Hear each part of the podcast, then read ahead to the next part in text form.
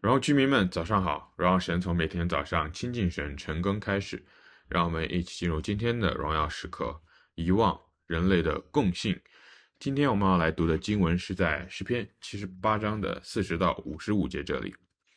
今天的经文中讲到以色列人从在埃及为奴的时候经历法老的各种的苦待，他们就向神呼求，带他们出埃及，重回应许之地。在这个过程中，神给了他们很多的神迹。作者呢，用这样子的神迹来提醒以色列人，不要做一个健忘的人，不要做一个老是遗忘神的人。在整个的七十八章里，其实作者一次又一次的提醒以色列人，神不断的饶恕、宽恕这些健忘的以色列人。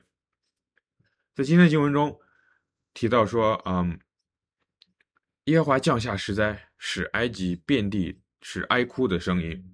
但以色列人却像羊一样稳稳地被带出埃及。后来在敌人的追赶中，神又使大海分开，让追赶的敌人葬身海底。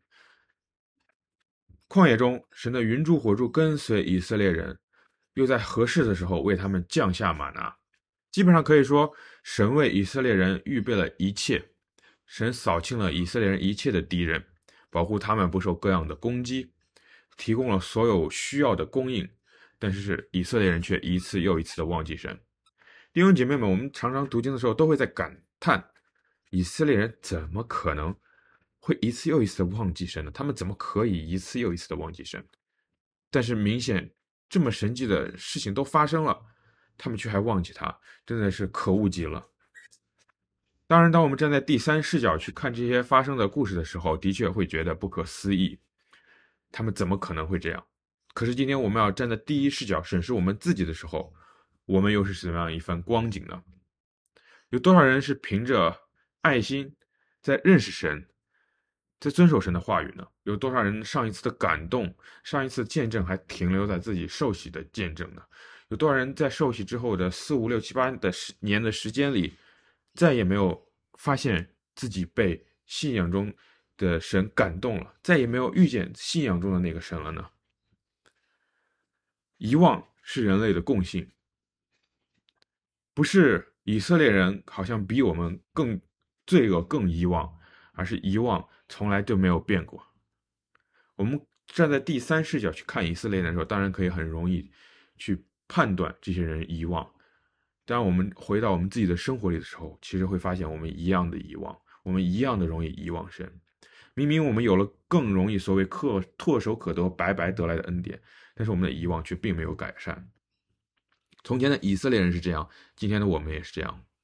克服遗忘最好的秘诀，不是靠自己的力量去回忆，去靠自己的力意志力去坚持，而是认识神。